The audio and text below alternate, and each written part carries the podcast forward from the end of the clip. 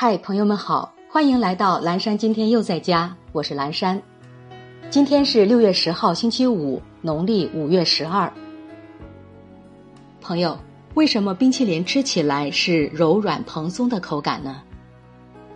冰淇淋在制作过程中，在对它进行搅打时，让空气不断的进入，扰乱了冰晶与奶油原本结实的结合序列，使它们变得松散，所以。冰淇淋不会出现冰棍儿一样比较硬的口感，而是变得蓬松。接下来一段爱播者早安语音打卡送给大家，愿每一个新的一天，我们都激情满满，活力无限。有一种拼命叫我愿意，那是因为梦想的动力。对于一艘没有目标的帆船来说，任何方向的风都可能是逆风。